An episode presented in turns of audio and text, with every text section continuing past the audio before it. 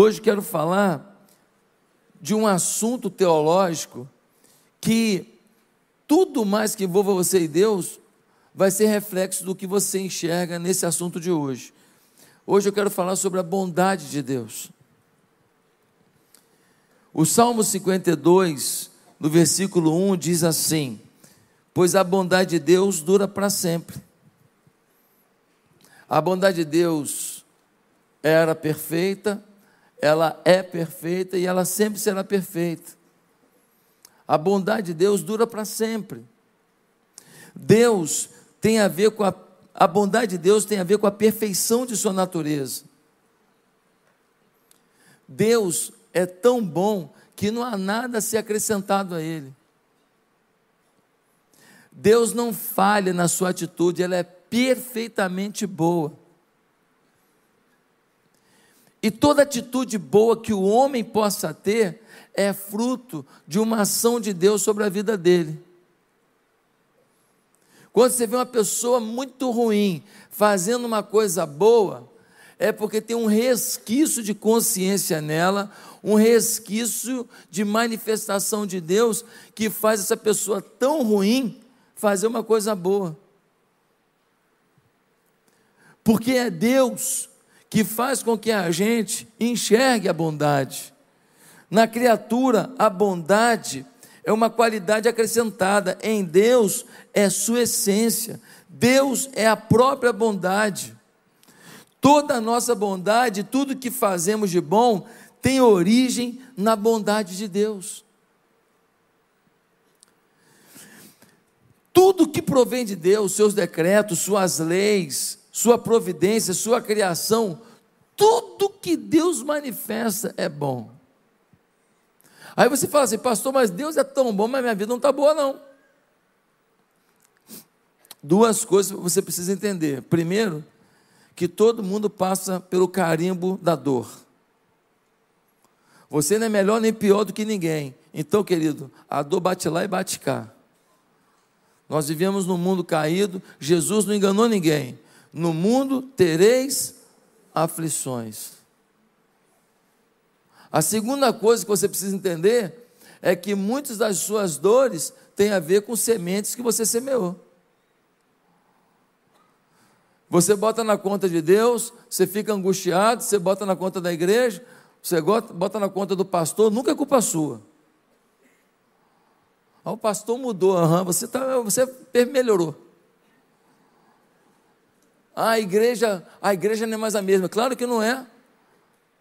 Claro que não é. Claro que não pode ser. Agora você melhorou, né? Você top. A gente fica arrumando culpados, porque a gente às vezes não percebe as sementes que nós plantamos. E um dia elas germinaram, e elas cresceram, e elas deram fruto, e a gente não viu os frutos chegando, e agora o fruto está aí, ó. E aí você quer arrumar um culpado. Ó para você, ó, nananina não. lembra disso? Quem lembra do nananina não? Olha aí, 60, 80. Meus amados irmãos, quando Deus fazia uma coisa, Ele em seguida falava assim: Deixa eu olhar se é bom. Quando ele foi criando o mundo, a cada etapa da criação, diz a Bíblia, que Deus olhava e dizia assim: e viu Deus que era bom. Por isso que em Gênesis 1,31 diz: viu Deus tudo quanto fizera, e eis que era muito bom.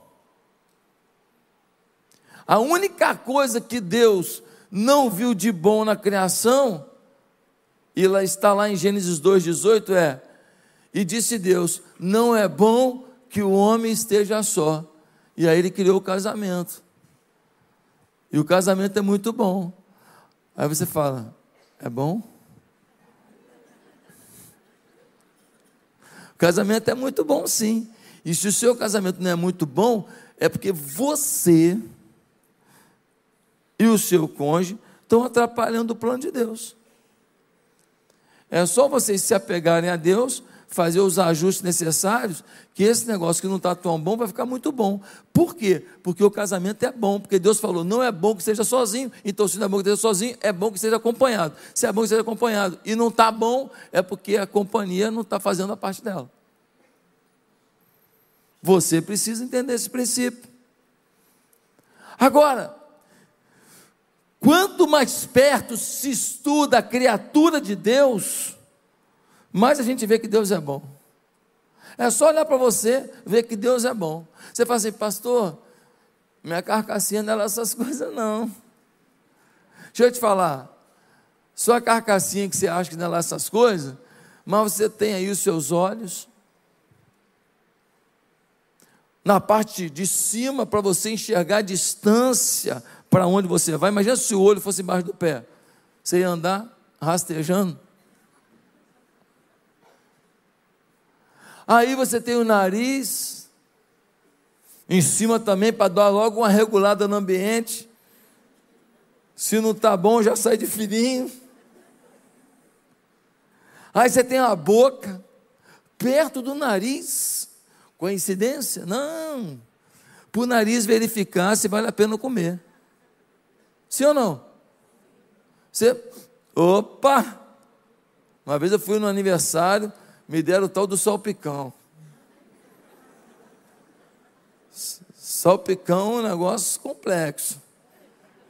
Peguei no salpicão, quando eu trouxe o salpicão aqui, uma fumaça verde já saiu dele. Eu trouxe mais perto da minha narina, que não é pequena, não é inferior, muito potente, ela decifrou todo o código. Caramba, irmão, está estragado. Quando eu acabei de fazer assim, a dona da festa estava chegando assim. Virou e falou assim: está estragado? Falei: não, que isso. Só achei um pouquinho, um pouquinho. Ela tirou, estava podre. Ele te deu os braços, e o braço anda com flexão, ó. Você consegue até coçar as costas, ó. Que maravilha! Ele fez suas pernas, ó, com a flexão, olha aí. Já viu se a sua perna fosse reta? Toda vez que você tivesse que abaixar, pegar um negócio, você ia ter que cair retinho assim, ó. Mas não, ela baixa, ó, até o pezinho faz também. O dedinho, para dar aquela. Uh, Eu falei para o médico, falei, rapaz, você é ateu? Rapaz, você é bom, você é brabo. Você é brabo. Mas por que você está falando isso? Não, rapaz, um médico que estudou o corpo humano, achar que isso é acaso, achar que uma ameba primitiva, fez um curso de coach e falou, você é alguém. E virou um ser humano desse detalhamento. Você é bravo demais, rapaz. Você consegue ser muito fera, cara? Como é que você consegue? Nossa! Você se superou. Você, você superou até o diabo, porque o diabo crê em Deus. E você consegue não crer. Agora, se você perdeu para o diabo, você vai ganhar de quem, amigo? Já tinha pensado nisso? Guarda essa. Gente, o favor de Deus não é só com a criatura humana, não, é com toda a criação.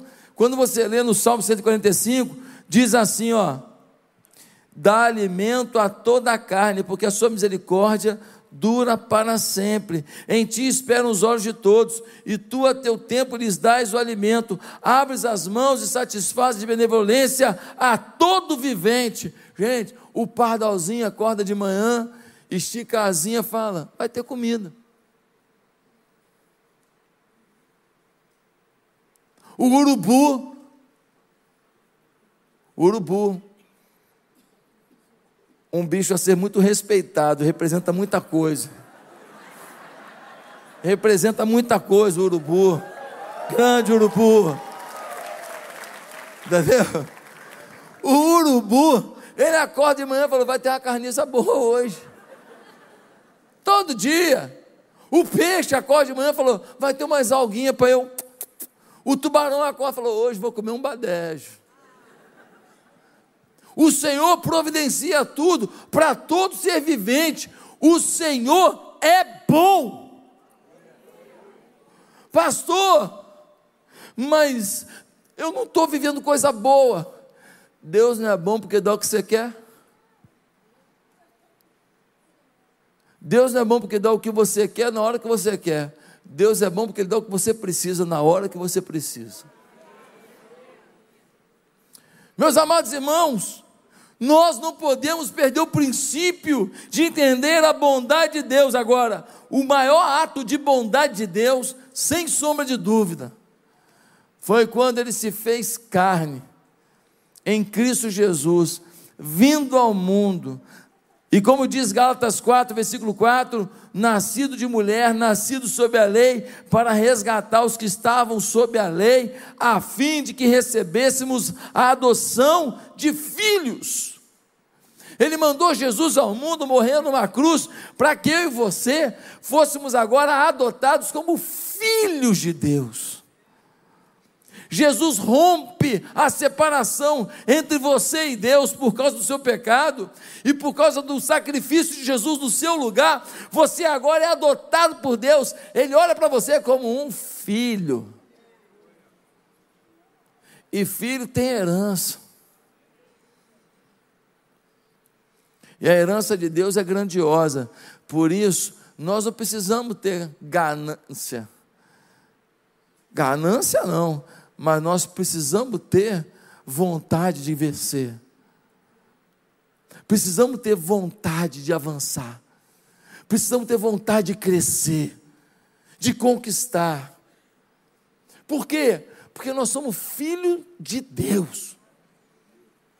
E quando você é mimizento e você fica reclamando por causa das dificuldades que você vive, você não resolve sua vida, porque você não age como um filho que fala para o pai: pai, isso não está bom, o que está vendo? Mas você se torna alguém que se vitimiza, alguém que acusa, alguém que culpa e não trata a situação da sua vida. Quando Deus mandou Jesus morrer numa cruz, Ele estava dizendo: Olha, eles são pecadores, mas o meu filho está indo ao mundo, vai morrer numa cruz, vai pagar o preço do pecado, e quem recebeu meu filho no coração tem acesso a mim como um filho também, e as portas se abrirão, e eu os abençoarei. E qual é a expectativa de Deus diante da bondade dele de mandar o filho dele morrer na cruz por nós? A expectativa dele é simples: gratidão. Gratidão. É o que diz o Salmo 107, versículo 8: Rendam graças ao Senhor por sua bondade e por suas maravilhas para com os filhos dos homens. Rendam graças ao Senhor pela sua bondade. Às vezes, você só vê seus, suas perdas, suas dificuldades, você não consegue reparar a bondade de Deus não consegue reparar o que Deus já fez na sua vida, só vive em função do que você não tem e ignora o que você já tem.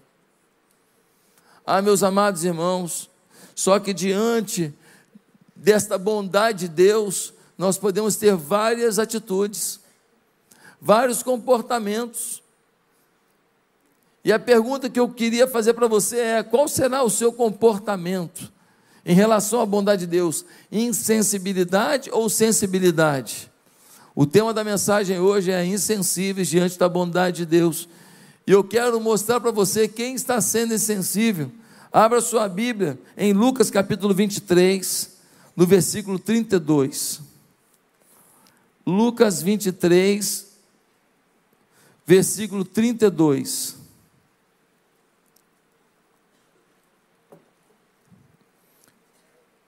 Em Lucas 23, 32,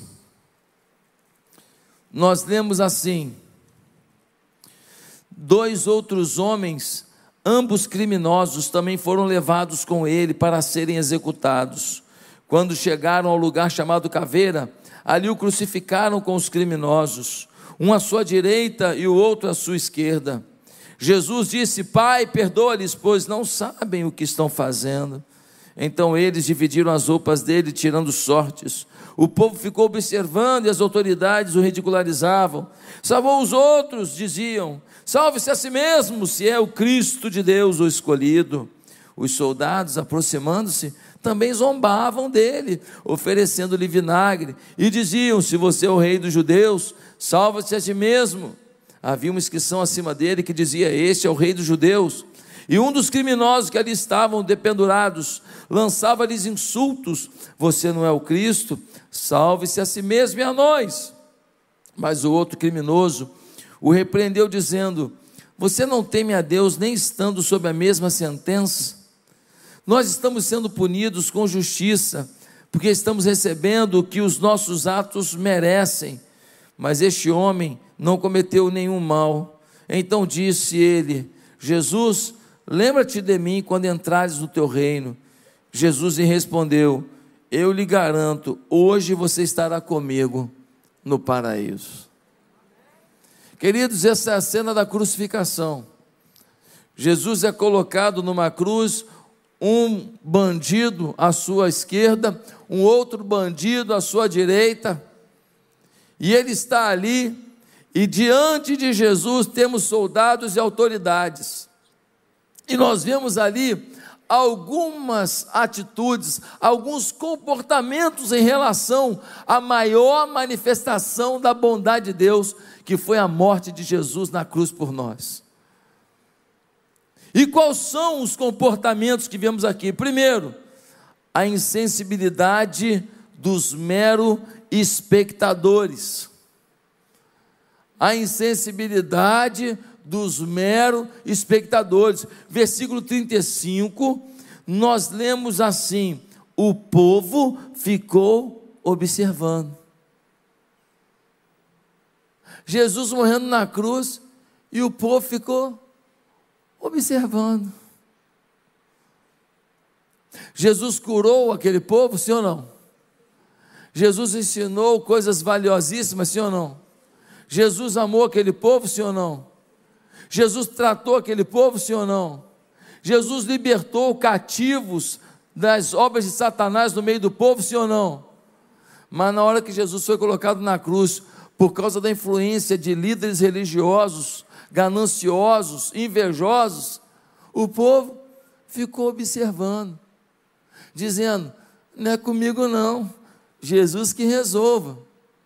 Assim são aqueles que frequentam a igreja, mas nada fazem pelo reino.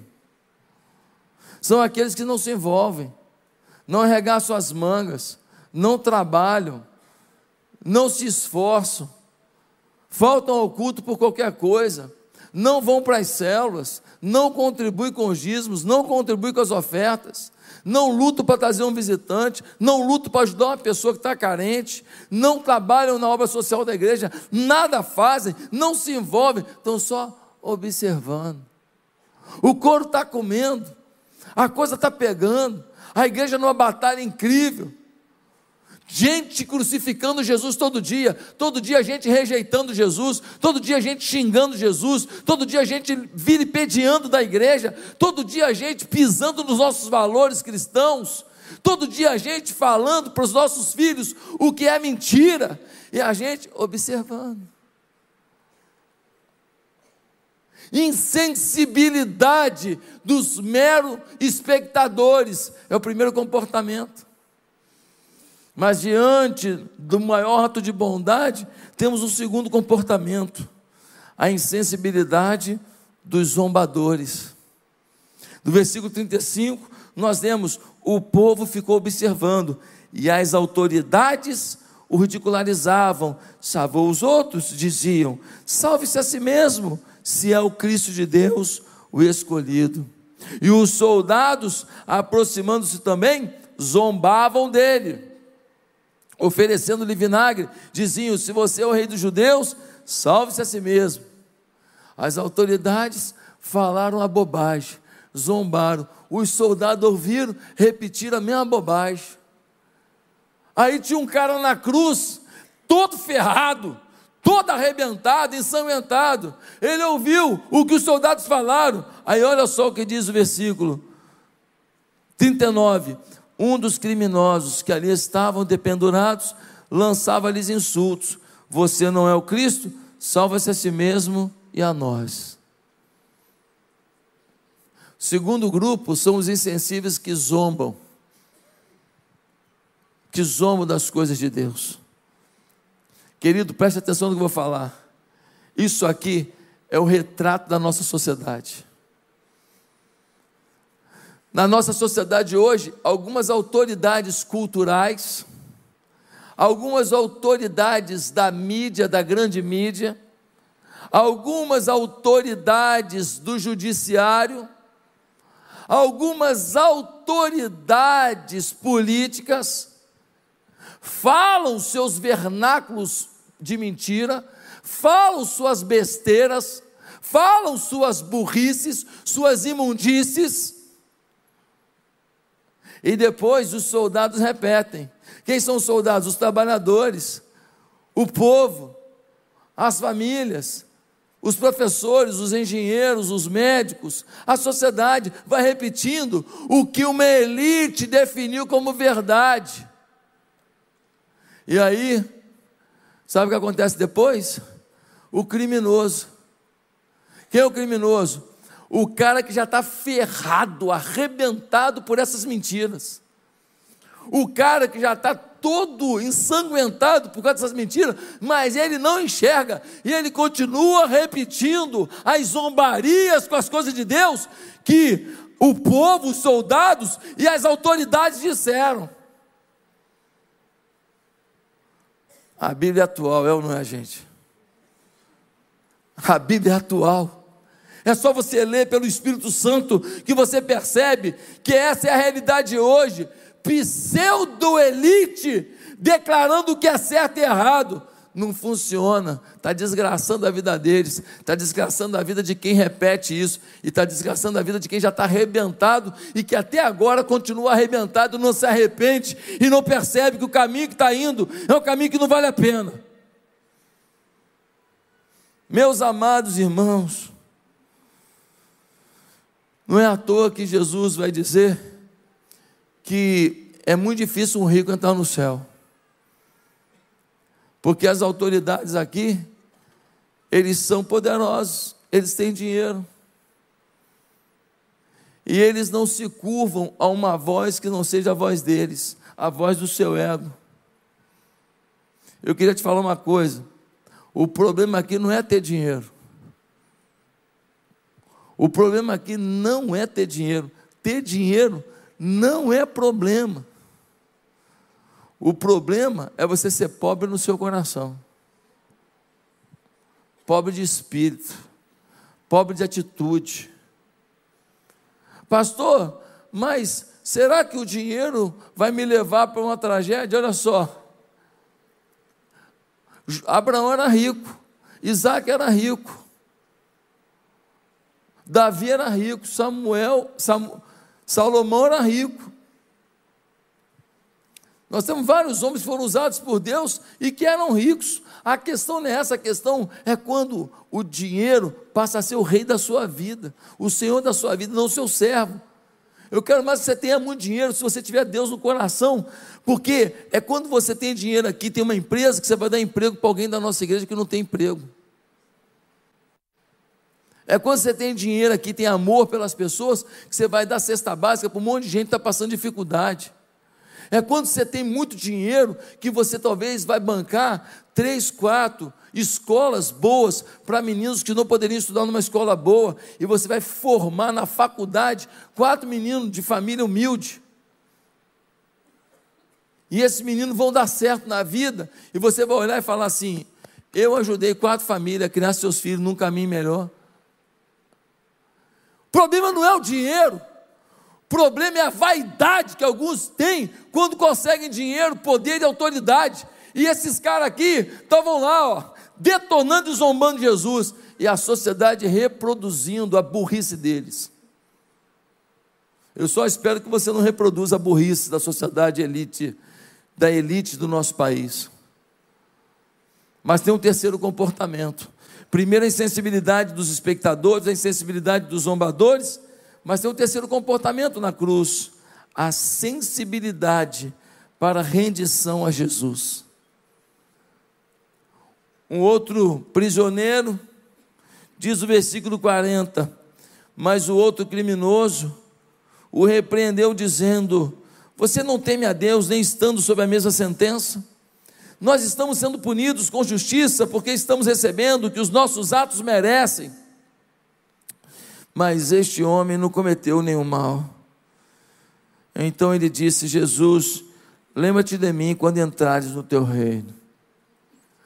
Um dos criminosos virou para o outro criminoso, estava na, na outra ponta, virou para ele e falou para ele assim: Ô cara, você está falando bobagem aí, rapaz. Você está falando para Jesus que se ele é o filho de Deus, para ele livrar a gente, deixa eu te falar uma coisa: você está aqui porque você merece, eu estou aqui porque eu mereço. Nós assaltamos, nós tiramos a vida de chefe de família. Tem crianças chorando porque nós tiramos a vida do pai deles. Nós fizemos muita burrada. Você nem estando nessa situação consegue entender. Cara, baixa a tua bola, está todo errado, ainda quer ficar falando gracinha. Aí ele vira para Jesus e fala assim: Esse aqui é justo e só fez o bem. E aí ele fala uma coisa impressionante. Ele fala assim: Senhor, lembra-te de mim quando entrares no teu reino. Gente, Jesus estava ensanguentado, Jesus estava fragilizado, Jesus estava arrebentado, e ele conseguiu ver naquele homem ensanguentado o Rei dos Reis. Os olhos espirituais dele foram abertos, os olhos espirituais dele foram alargados, ele percebeu finalmente quem era Jesus, e ele declarou: Ó, oh, esse aqui nenhum mal fez, só fez o bem. E aí ele faz um pedido, ele fala: Jesus, olha só, eu aprontei demais, tá? Eu vacilei muito. Mas assim, posso fazer um pedido? O senhor não fica zangado, não? O senhor pode só lembrar de mim quando o senhor estiver no seu reino? Ele não pede para ir para o reino, não. Ele não se sente digno ele percebe que está diante de alguém santo. Ele pede, por favor, será que o senhor pode só lembrar de mim? E Jesus vê aquele homem quebrantado, falando: agora você entendeu. Você entendeu quem você é, e porque você entendeu a sua pequenez, eu vou te mostrar a minha grandeza. Jesus fala para ele: hoje Hoje, hoje você apaga, quando você apagar aqui desse mundo terreno, hoje você vai estar comigo no paraíso, você vai estar comigo no céu, no meu reino. Ei, seja bem-vindo. Gente, esse texto nos dá alguns esclarecimentos sobre a bondade de Deus. E eu queria concluir citando quatro pensamentos. Primeiro, sobre a bondade de Deus, saiba que sua riqueza pode roubar sua sensibilidade sobre a bondade de Deus. As autoridades se achavam maiores que Jesus. Eles tinham dinheiro, eles tinham poder, eles podiam viajar para um lugar bonito, eles podiam comprar uma bolsa cara, eles podiam entrar num shopping, ir no maior restaurante, pedir uma lagosta do tamanho do jacaré. Então eles falavam: a gente pode, a gente tem grana, a gente tem poder. E muita gente está se enganando de que pode mais por causa do dinheiro, da posição que tem. E isso rouba de você a percepção que se você trabalhou, quem te deu capacidade para trabalhar, saúde, foi Deus. Que se você estudou, quem te deu inteligência foi Deus que se você estava no lugar certo para fazer um acordo, quem te botou lá foi Deus.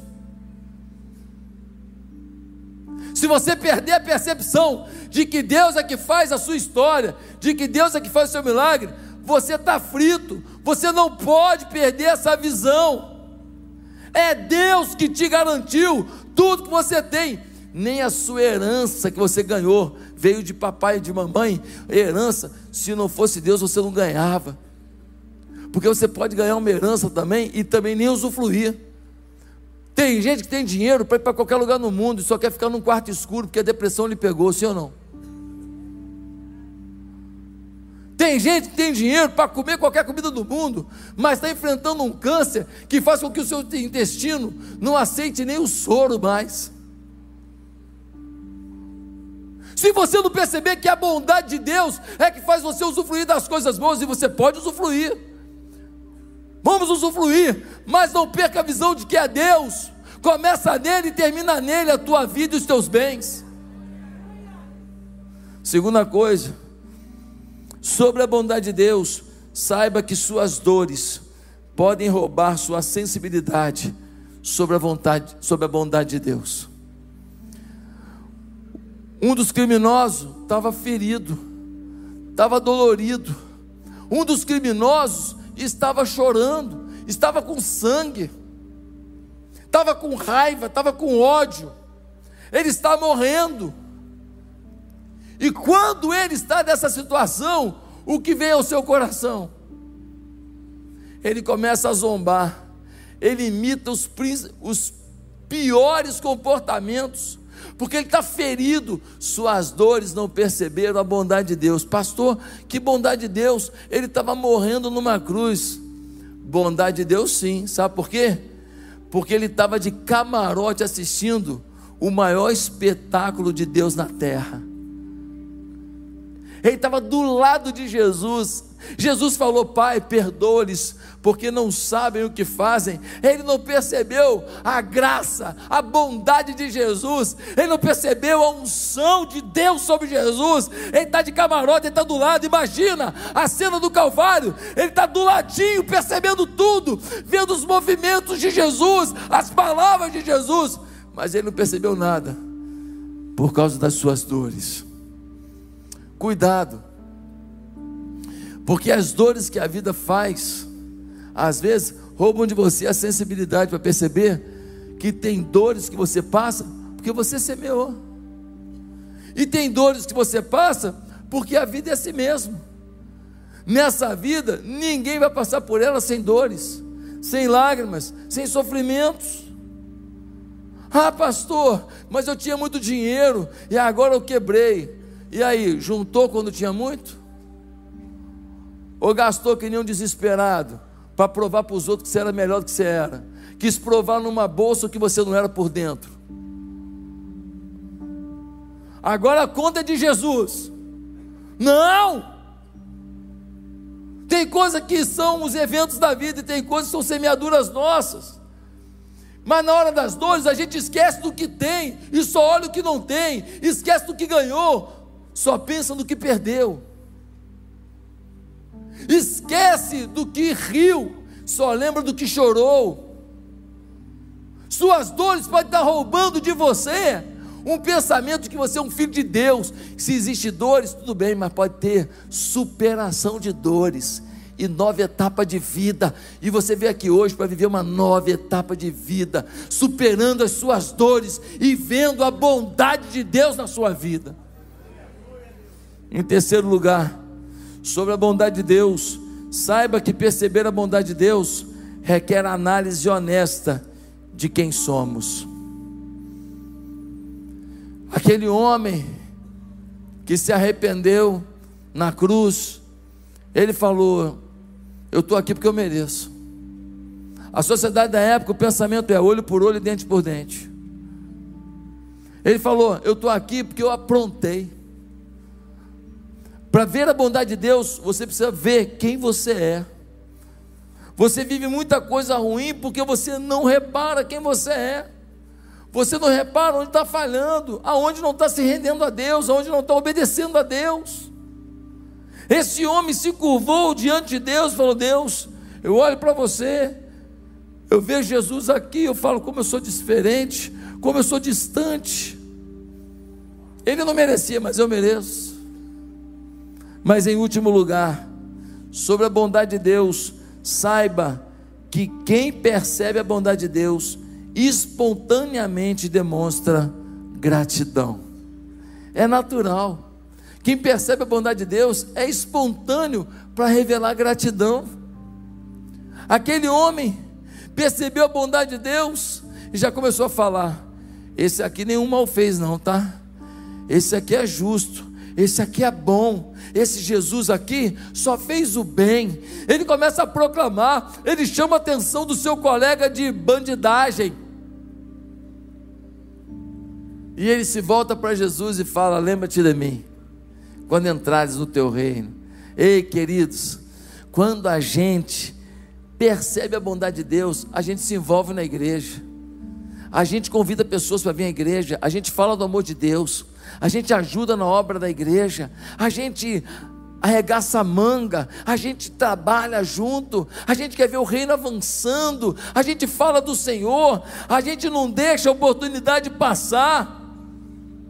É natural, porque você reconhece que o que você tem, o que você é, o que você conseguiu, é fruto da bondade de Deus. Agora, se você não se envolve em nada do reino, se você mal e porcamente frequenta culto, se você mal e porcamente toma oferta de vez em quando, me desculpa. Você precisa de conserto hoje, porque você está negligenciando a bondade de Deus. Você está como aquele ladrão que diante da cruz preferiu zombar. Você está zombando de Cristo, porque Ele está te abençoando, está ministrando a sua vida, falando ao seu coração, domingo após domingo, e você rejeitando. Eu quero concluir essa palavra perguntando: quem é você diante da bondade de Deus? Você é o insensível que fica só olhando as coisas acontecendo? Você é o insensível que zomba? Ou você é um sensível que se rende? Que passa por cima dos seus ganhos e vitórias sem perder a sensibilidade? Que passa por cima de suas dores sem perder a sensibilidade, que olha para a sua vida no detalhe e fala: olha, se eu tenho alguma coisa, se eu sou alguma coisa, é por causa da bondade de Deus, pastor, mas eu estou doente, que bondade é essa? Você pode agradecer por ter alguém que te leva no médico. Você pode agradecer por alguém que comprou um remédio para você. Você pode agradecer por ter um médico que te ouviu com carinho e que deu o melhor dele para te dar uma, uma receita, um tratamento. Pastor, mas como que eu vou agradecer a Deus se o meu casamento é uma droga? Você pode agradecer porque você ainda não pulou fora. Sinal que você ainda tem esperança de melhorar. Você pode agradecer porque alguém do Ministério de Família da igreja decidiu dar um curso para você e investir 12 semanas para melhorar teu casamento. E aqui nós temos milhares de alunos nos cursos de família, todo semestre. Você pode agradecer porque você veio esse culto. E Deus colocou um casal aqui que foi restaurado, que foi, veio conversar comigo no gabinete no domingo e a segunda-feira assinar o divórcio. E hoje eles dão testemunho do que Deus fez na vida deles. Você tem motivo para agradecer. Agora, se você quiser, você só vai ver o motivo para reclamar, murmurar se desesperar, duvidar, ser incrédulo, é com você. Ou você pega a bênção ou você pega a maldição, você que escolhe.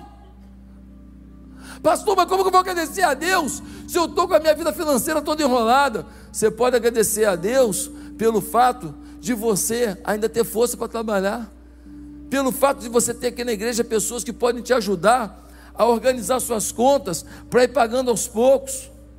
Você pode agradecer a Deus porque Ele te dá inteligência para ter uma ideia de um negócio, de um aplicativo, de um serviço novo, que você paga essa dívida que parece impagável em dois, três anos, e depois disso é só vitória.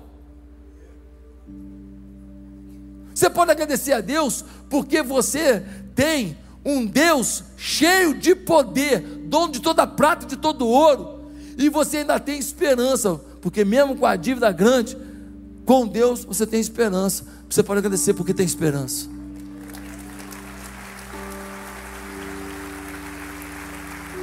Queridos, a bondade de Deus é a base da nossa fé. Tudo mais que a gente constrói com Deus tem a ver com a gente reconhecer a bondade dEle. Por isso eu quero convidar você a curvar sua cabeça. E eu quero perguntar: Será que tem alguém aqui nessa noite que não tem se rendido à bondade de Deus? Será que tem alguém aqui nessa noite que não tem caminhado com Deus? Será que tem alguém aqui nessa noite, alguém que não está vivendo a melhor, melhor vida com Deus?